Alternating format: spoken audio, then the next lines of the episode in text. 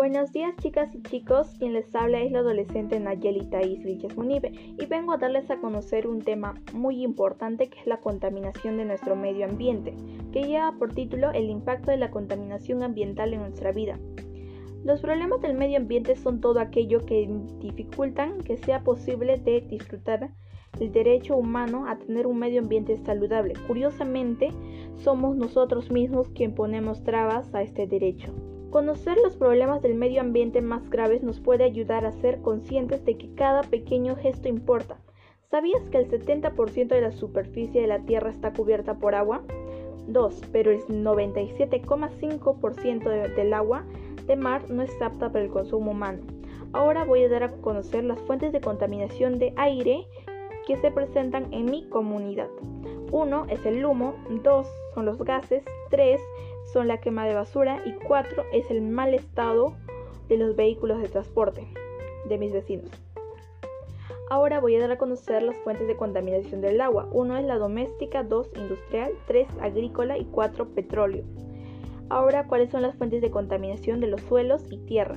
1 es la práctica agrícola deficiente, 2 gestión inadecuada de desechos sólidos y 3 almacenamiento inseguro de residuos químicos y nucleares peligrosos.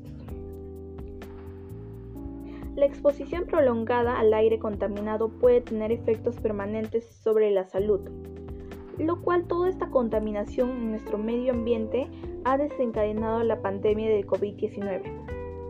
Problemas a causa de la pandemia de COVID-19.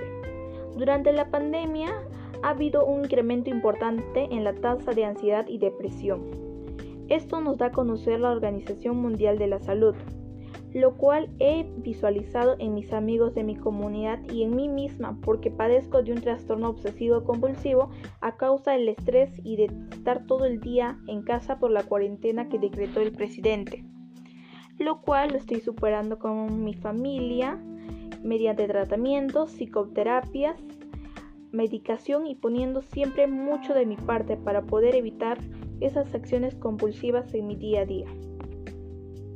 Dicho todo esto, chicas y chicos, hago un llamado a la reflexión a todos ustedes, a cambiar nuestros actos ante nuestro medio ambiente, a ser más responsables en ello.